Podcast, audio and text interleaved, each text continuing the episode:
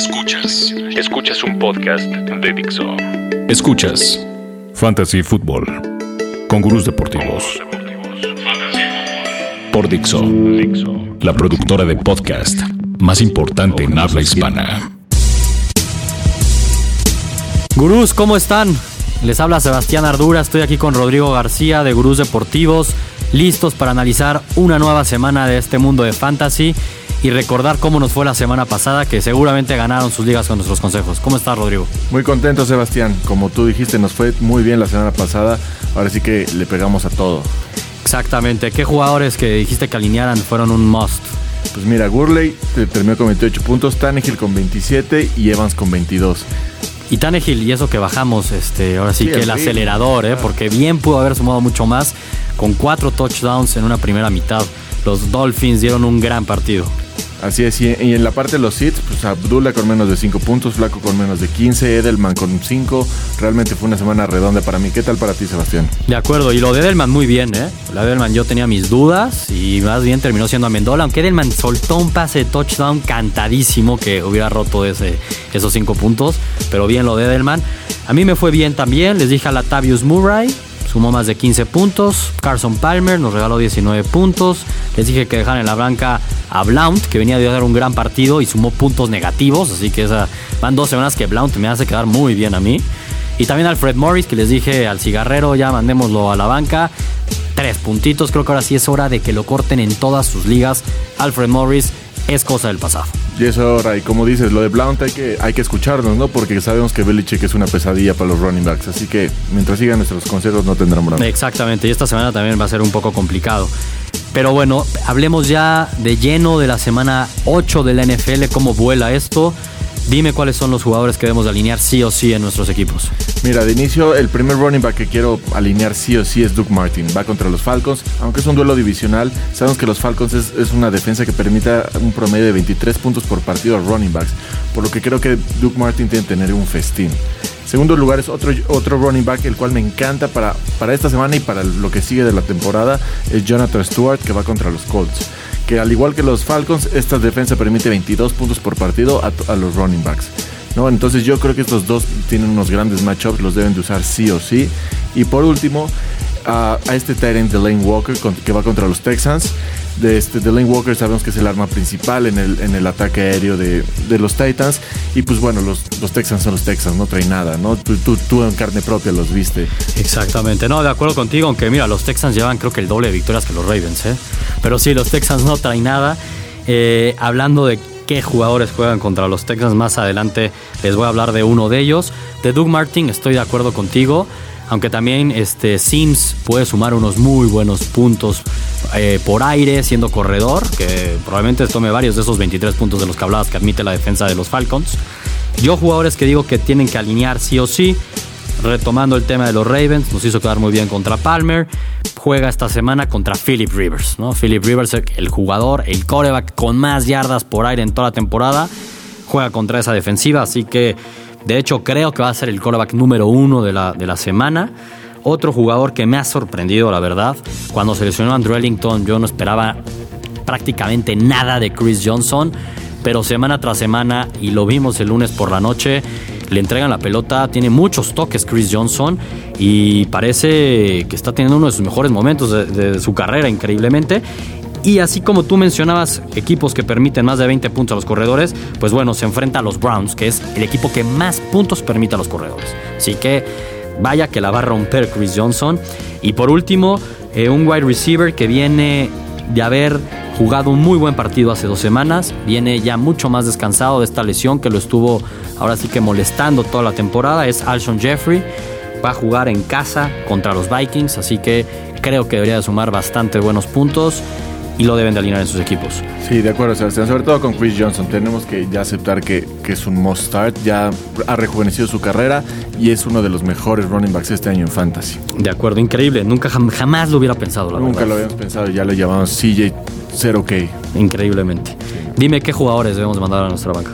Pues mira, de inicio tengo un matchup el, cual es muy intrigante, del, cual íbamos hablando de camino, y es el de los Jets contra Oakland, en el cual yo creo que no confío mucho en los jugadores de Oakland, y en este caso en específico en Amari Cooper, Yo creo que Oakland deberá de, de establecer un poquito su juego terrestre, aunque los Jets son el mejor equipo contra la carrera pero yo siento que a Mari Cooper va a ser muy, va a ser mucho el enfoque y sobre todo porque va a tener ahí a Real Reeves, por lo cual no, no, confío en ninguno de los jugadores de, Oakland esta semana, pero sobre todo tendría mis dudas con Amari Cooper. En segundo lugar es, es un matchup que realmente no me gusta absolutamente nada y es Randall Cobb contra los, contra los Broncos. Cobb no ha tenido unas buenas participaciones en las últimas semanas, aunque viene de bye, se va a enfrentar en todas las jugadas contra Chris Harris. ¿Y sabes hace cuánto no acepta touchdown Chris Harris? ¿Hace cuánto? 26 juegos. No, bueno. No, por lo que yo creo que esta, esta tendencia va a continuar. Aparte, la defensa de los Broncos le va a dar muchos problemas a Manning. Y, bueno, no, perdón, la defensa de los Broncos le va a dar muchos problemas a Rogers y a Cobb sobre todo, ¿no? Y hablando de Manning, ese es mi tercer sit, ¿no? Eh, ya hay que aceptar que Manning no es un must-start, no es un elite coreback de, del fantasy, sino que tiene un matchup muy difícil esta semana contra la defensa que presiona muchísimo y pega muchísimo al coreback, que es la de Green Bay. Por lo cual, esta semana no me gusta nada Peyton Manning, aún viniendo del Bay. Sí, de acuerdo. Ya hoy en día Peyton Manning se asemeja más a un must-sit que a un must-start ya cada semana. Ver matchups y es difícil. Ya. Muy complicado. No se muy. con el nombre. No Exactamente. Habiendo tantos corebacks, agentes libres como un Brian Hoyer, eh, el mismo Tannehill en algunas ligas. El Blake momento de buscar a Blake no, eh. Taro Taylor. Hay muchas mejores opciones que Peyton Manning. El tema de Amari Cooper, justamente como decías, lo veníamos platicando, qué difícil, porque aparte Oakland llega en muy buen momento de vencer a los Chargers en San Diego de manera impresionante. Yo no había una victoria de Oakland en los últimos quizás 10 años tan apabullante como la que logró en San Diego y tan impresionante después de una buena semana de bye. Se ve que les ayudó. Esta semana, como dices, contra los Jets el matchup es muy difícil. Es un rifado meter a Mari Cooper o a Latavius Murray. Increíblemente en un fantasy tengo a los dos. Es complicado qué hacer, pero yo creería, confío más en Amari Cooper que en Latavius Murray, porque los Jets, como bien decías, es la defensiva número uno contra la corrida. Y yo trataría de copiar, entendidas que Derek Carr no es ni cerca lo que es, lo que es Tom Brady, pero un poco lo que hicieron los Pats. Ellos prácticamente intentaron correr en la primera serie, segunda serie, y no lo volvieron a intentar. Y Brady lanzó para más de 55 ocasiones, y así fue que lograron ganar el partido. Sí, estoy de acuerdo, aunque como tú dijiste, viene de, un, de una gran victoria a Oakland, y a mí me siempre creo que Da pasa miedo. esto. Letdowns. Después de un gran partido con un equipo que es de medio pelo, bueno, que está empezando a crecer y que es tan joven, se viene uno bajo. De acuerdo. Sí, no, de acuerdo. Es un, es un, es un rife. Yo en mi, equipo quizás alinea los dos, porque entre los dos espero me den un touchdown al menos. Pero bueno, ¿quiénes voy yo quiero, no más que quiera, quiénes les recomiendo mandar a la banca? Primero, a un corredor que viene a sumar más de 20 puntos. Otra vez, otro corredor, recordando a Chris Johnson, sorpresivamente que está al parecer renaciendo, Darren McFadden. Dallas aprovechó que, se lesionó Joseph Randall y tuvo un muy buen partido. Pero ojo, una cosa es jugar contra los Giants y otra muy diferente jugar contra los Seahawks. Así que esta semana contra los Seahawks tengo mis dudas en, que McFadden vaya a tener un buen partido. Así que yo lo dejaría en la banca, a menos que, que no tenga ninguna otra opción, pero de entrada lo dejaría en la banca. Otro coreback que ahora sí que pobre, pobre de, de Colin Kaepernick, porque la semana pasada contra los Seahawks vivió una pesadilla. Y después de vivir una pesadilla contra los Seahawks, que te digan que la siguiente semana vas contra los Rams. La verdad, pobre los 49ers y pobre Capernico, déjenlo en la banca, por favor. Y por último, hablabas de los wide receivers de los Packers que tienen un matchup muy complicado. Pues yo hablo de Davante Adams, que hay alguna expectativa. Yo la verdad quería mucho en este joven al inicio de la temporada, bueno, más bien en la pretemporada. Esperamos que tuviera un gran año después de la lesión de Jordi Nelson, pero las lesiones lo han maltratado, solo pudo jugar el primer partido y, y desde entonces no ha vuelto a tener acción. Pero esta semana juega contra los Broncos, así que no creo que haga mucho. Sí, no, y este matchup, qué bueno que hablamos de los dos wide receivers, es, va a ser muy interesante ver qué va a hacer Aaron Rodgers, porque va a ser, es el partido más difícil que ha tenido en toda la temporada. Dos de sus wide receivers van a estar prácticamente bloqueados, vamos a ver qué están haciendo. De acuerdo. Eh, va a estar bueno. Va a estar, Va a estar bueno, que igual creo que va a ganar Green Bay, pero va a estar muy bueno. Ahora, si quieres, vayamos con la parte de los Deep Sleepers, que aquí les mencionamos jugadores, un par de jugadores cada uno les damos de consejo, que los tienen en menos del 25% los equipos en sus ligas. Es decir, son prácticamente para muchos desconocidos, pero que les pueden ayudar como emergencia esta semana y, por qué no, quizás de aquí en adelante. Exacto. Igual, siguiendo la tendencia de la semana pasada, nos me fue muy bien. Dijimos Stephon Diggs, sumó 17 puntotes, ¿no? Este wide receiver de los Vikings está para quedarse, quédenselo con él y a largo plazo. Pero bueno, para esta semana y a futuro que vienen Deep Sleepers para el resto de la temporada, el primero es, ya, ya hablamos de él, Daniel Mendola. Viene la ofensiva de los Pats, sabemos que ahorita este solo está en modo pasar, pasar, pasar. Pero este, ahorita tienen menos del 10%, lo tiene la gente menos del 10%, y creo que a largo plazo puede ser una muy buena opción, ¿no? Y en segundo plazo, eh, el Tyrant de los Ravens, Crockett Gilmore, viene otra vez regresando de lesión. Las primeras dos semanas tuvo buenas semanas. Acuérdense de él, va a empezar a mejorar. Acuérdense que Baltimore solo tiene a Steve Smith, no hay nadie más. Y Crockett Gilmore es uno de los targets favoritos de Flaco. Le ha intentado mandar muchos pases, no ha podido concretar, pero conforme va la temporada va a mejorar mucho. Sí, aunque, híjole, recomendaron jugar de los Ravens en este momento. ¿Qué pantalones tiene Rodrigo? Steve Smith cómo la rompe. ¿eh? Pero bueno, yo a qué jugadores les recomiendo. La semana pasada les dije de Michael Floyd. Sumó 11.9 puntos, cumplió bastante bien. Esta semana les voy a recomendar a otros dos wide receivers.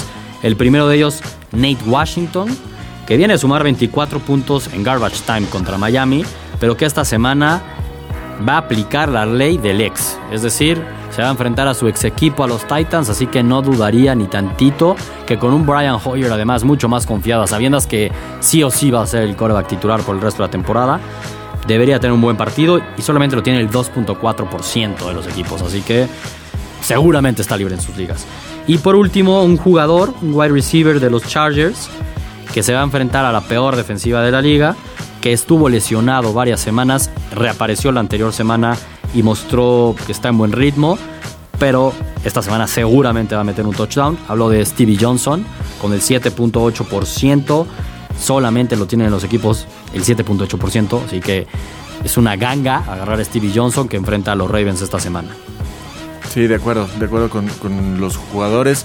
Acuérdense, esto es para toda la temporada. Son jugadores que vienen este, trending hacia arriba. Vamos a, la pueden romper esta semana y si no, igual este, vale la pena echarles un ojo. Hay que, acuérdense que lo importante en el fantasy es tener un buen depth y eso te puede ayudar también para hacer cambios, para hacer nuevas propuestas. Es, es, es muy bueno siempre tener Exactamente. Pues mira, si quieren pasamos a, a, las preguntas que nos han hecho en el Twitter arroba gurús deportivos. La primera persona, soy Pablo Dragón, nos pregunta, ¿a quién debo agarrar para la próxima semana? O sea, es decir, no para esta, sino para la siguiente, se quiere adelantar. Nos dice que si Tyrod Taylor o Blake Bortles. Pues mira, me gustan los dos jugadores, pero híjole, Bortles es el que viene hacia arriba, ya tiene, se está entendiendo con su ofensiva. Allen Horns, Allen Robinson están con todo. Si yo regreso un poco Julius Thomas, aparte van a venir de bye. Eh, me gusta mucho Bortles. Mientras que Tyrod Taylor va a seguir un poco lesionado, la rodilla no lo va a permitir este, estar corriendo por lo que, es el fuerte, ¿no? De Terry Taylor en Fantasy, que por eso nos interesa tanto, por lo que no, yo miré un poquito más por Mira, pensando a futuro, si va a ser tu coreback del equipo, sin duda me iría por Bortles también, sin pensarlo. Pensando exclusivamente en la siguiente semana, que es la semana 9, checando el calendario, Bortles visita a los Jets, mientras Tyro Taylor recibe a Miami. Así que específicamente para la semana 9 quizás te recomendamos a Tyro Taylor, creo. Pero a largo plazo, Bortles es mucho más confiable. Es correcto, de acuerdo. Perfecto. Eh, Francisco Lugo nos pregunta que si es hora de hacer un trade por Drew Brees, cambiarlo. Ya está desesperado con Drew Brees. Yo sí lo haría. Como, como lo dijimos antes, hay tantas opciones como las dos que dijo Soy Pablo Dragón. Que si, si alguien te lo compra, véndelo. Sí, exactamente. Yo la verdad dudo que alguien te ofrezca algo bueno por Drew Brees ahorita. Eh, pero si no, también busca en la agencia libre alguien que pueda sustituirlo, porque si no anda en muy buen momento. Recuerden que el fantasy es de puntos, no, de nombres. Exactamente. Y nos pregunta a quién debe alinear entre estos dos jugadores. Creo que la pregunta es bastante pareja y qué afortunado es que tenga estas dudas. Doug Martin o Mark Ingram. Pues mira, si mi start es Doug Martin, tengo que ir con Doug Martin. Estoy de acuerdo. Y, y es que los dos jugadores seguramente van a tener un muy buen partido. Yo le diría que Mark Ingram porque además juega contra los Giants, que los Giants vieron a McFadden, lo hizo ver como si fuera Adrian Peterson, así que le diría que Mark Ingram, pero a ver, cualquiera de los dos es garantía de que va a sumar muy buenos puntos. Eh, Bernardo Pasquel nos pregunta, así directo, ¿qué hago con Lazy? Yo le tendría paciencia. Recordemos los últimos dos años, siempre empieza muy tranquilo Lacey, siempre empieza con dudas y al final de la temporada termina rompiendo y termina siendo los mejores running backs. Sé que ahorita eh, ya hay rumores de que va a compartir más toques, pero recuerden, cuando empiece el frío, la gente va a querer correr en Green Bay, van a querer correr más teniendo a Aaron Rodgers va a abrir espacios. Yo sigue, seguiría confiando y teniéndole paciencia a Lacey. Sí, yo también le recomendaría, aparte ahorita venderlo, le van a dar muy poco para lo que realmente tiene valor Lacey, así que no te queda más que guardártelo, tener paciencia y como dice Rodrigo, yo también creo que tarde o temprano va a explotar. Lucas Gioldi nos pregunta si alinear esta semana a Russell Wilson o Andy Dalton. Pues realmente yo a mí me gusta un poco más el Colorado. El Colorado Dalton Sí. lo está rompiendo. Es el, está en el top 3 de los, de los quarterbacks de fantasy.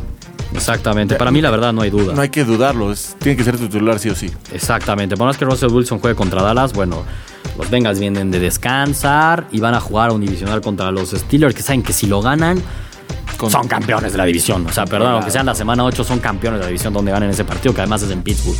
Así que creo que, que iría con Andy Dalton. Como dices, Sí, no, es un must start cada semana. Y la defensa de Pittsburgh no está muy bien, que digamos. No está, no, me gusta mucho. Sí, de acuerdo. Nos pregunta Sports Betting que si ¿a quién meteríamos? Lamar Miller o Lacey y entre Dix o Jeffrey. Esas son dos preguntas por lo que entiendo. Lamar Miller o Lacey. Yo iría Lamar Miller. Yo también. Y Dix o Jeffrey. Iría Jeffrey. También Jeffrey, ¿no? Este, tienes muy buenas opciones a largo Exacto. plazo, pero Lamar Miller es una mejor opción. Ya vimos que Lacey va contra una defensa muy fuerte que es la de Broncos. Y pues bueno, Alshon Jeffrey es uno de los, nuestros stars de la Exacto. semana, por lo que... De acuerdo, deberíamos ir con Jeffrey. Santiago Barcón nos pregunta, ahorita que hablamos de Dix, que si tendrá Stephen Dix, Dix, perdón, otra buena semana. Seguro, seguro, Seguro. Ya es, de lo- es el wide receiver favorito. Charles Johnson sigue lesionado. Todos en el equipo de, de- de Minnesota se están enfocando ya en la ofensiva con, con Stephon Diggs y, y está haciendo un Sí, gran temporada. hay que seguir confiando en él. Sí, De acuerdo. Y por último, César Fuentes nos pregunta, ¿qué tanto afectarán a James Jones el regreso de Davante Adams?